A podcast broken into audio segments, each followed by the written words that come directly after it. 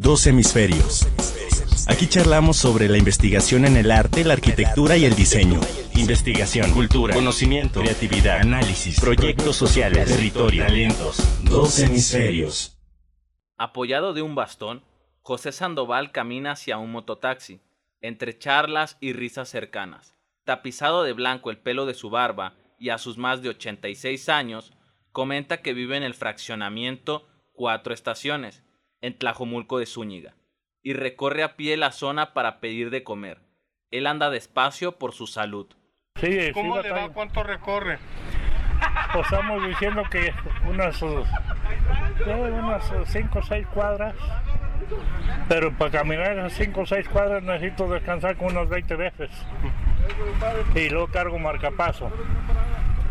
Entonces necesito andar con mucho cuidado. ¿Cuánto tiempo de recorrido? Uh, Esas seis cuadras. 3 horas. En Tlajomulco, como en muchas ciudades de América Latina, se siguen construyendo fraccionamientos en condominio, es decir, cerrados y con un solo ingreso.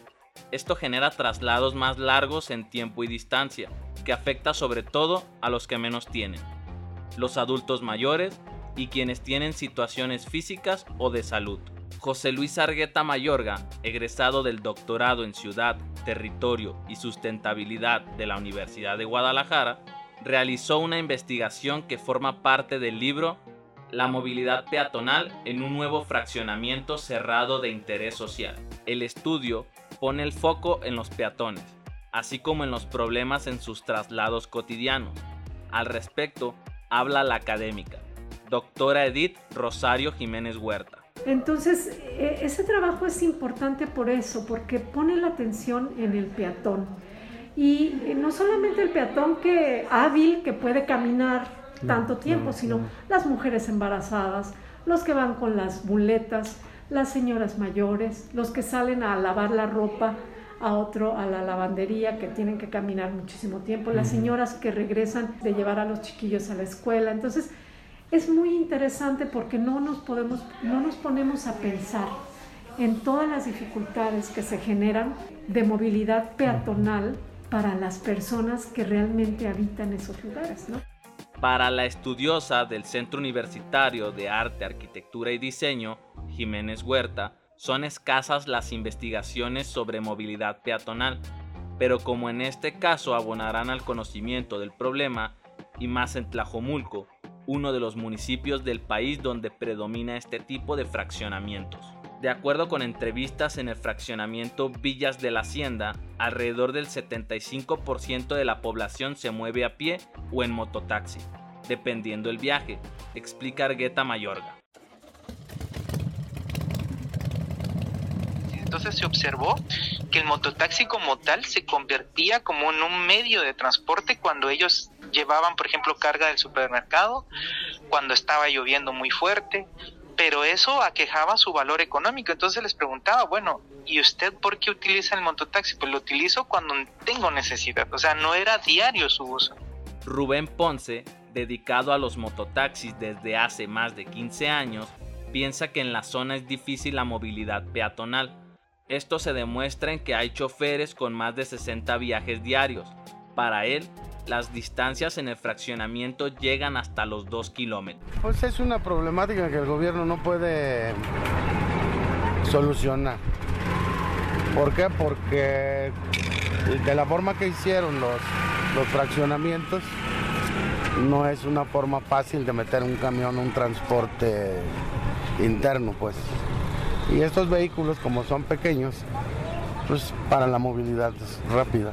Con imágenes de satélite y visitas de campo, los especialistas detectaron que el recorrido del fraccionamiento es de 1 kilómetro 600 metros, cuando en términos de sostenibilidad e inclusión no deben pasar los 400 metros. En tiempo, adultos mayores y personas con algún padecimiento pueden demorar hasta casi dos horas, cuando lo ideal es que no supere los 10 minutos. Si nosotros, eh, lo interesante de la movilidad peatonal es no verlas desde una óptica generalizada. O sea, por ejemplo, yo puedo ser una persona que, que tengo mis condiciones para poder caminar bien.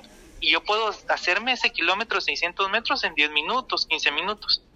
Pero lo interesante aquí fue cuando encontramos casos de personas vulnerables que se demoraban hasta dos horas. Según el estudio Moverse en Guadalajara 2020 del Observatorio Ciudadano Jalisco ¿Cómo vamos? 51% de encuestados del área metropolitana de Guadalajara reportan que en su colonia no hay espacios destinados a las y los tapatíos con alguna discapacidad.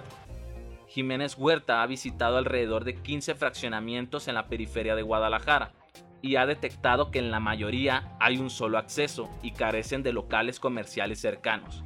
A esto hay que añadir que dicha movilidad se realiza bajo el sol, con poco mobiliario urbano, espacios públicos descuidados y sin árboles, abundó la académica. Otro dato del estudio Moverse en Guadalajara 2020 es que en la urbe casi la mitad de los encuestados dijo estar insatisfecho por las condiciones de las calles y la pavimentación.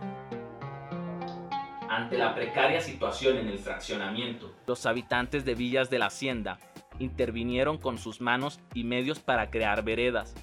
También rompieron bardas o pusieron puertas de acceso a las calles principales. Esto les permitió disminuir recorridos y mejorar su movilidad como peatones, revela el estudio universitario. Y le cuento una anécdota interesante. Eh, eh, ¿Ha visto esos postes de luz que ponen como donde ponen los contadores o los medidores de luz? Sí. Entonces que suelen ser como de unos 70 de alto más o menos. Pues resulta que una población tiró un poste de luz y ese se convirtió en un puente. Entonces imagínense cómo la creatividad de la población a algo que tal vez es un objeto que no lo ven como puente, se convirtió en un puente para la población. Entonces hubo muchas intervenciones interesantes que ayudó a mejorar. No se dice que ahora las personas viven en un paraíso, por así decirlo, pero sí presentan distintos retos, ¿no? Todavía a la fecha. Los especialistas plantearon la necesidad de que los constructores y las autoridades correspondientes tomen en cuenta a los ciudadanos y sus necesidades, ya que la movilidad peatonal no solo implica una banqueta, sino también buenos accesos, arbolado, seguridad, entre otros elementos. Y que no por decir yo ya creí en una banqueta es porque estoy creando espacios de movilidad. Tenemos que hablar con usos de suelo, con entradas y salidas, con puertas, configuración de viviendas, configuración de, de, fraccionamientos, crearlos abiertos, porque si usted se da cuenta, el fraccionamiento ese era aislado del, del que estaba al lado, uh -huh. y el de al lado hacia el otro, pero si usted ve la trama de Guadalajara, la trama de Guadalajara, al menos en la parte central, es muy abierta. Entonces le permite ir caminando hacia distintos puntos, nunca le van a, a vedar el paso, en cambio aquí se vedaba el paso. Estos son algunos dilemas que enfrentan los peatones en sus fraccionamientos ubicados en Tlajomulco, que se suman a otros problemas como la inseguridad, la falta de alumbrado público, áreas verdes, de descanso y semáforos. Basta solo un recorrido para observar muchas personas a pie, cargando bolsas de mandado, con niños, adultos con bastón, así como algunos hombres y mujeres que detallaron problemas de salud. Dos Hemisferios es una producción de la Unidad de Difusión del Centro Universitario de Arte, Arquitectura y Diseño. En este podcast convergen la cultura, el análisis y la investigación. Reporteo y guion a cargo de Eduardo Carrillo. Voz y producción César Curiel. La identidad sonora fue producida por la Abim Sandoval con la voz de Iván Serrano y Cristóbal Ramos y la coordinación general de Andrea Martínez Parrilla.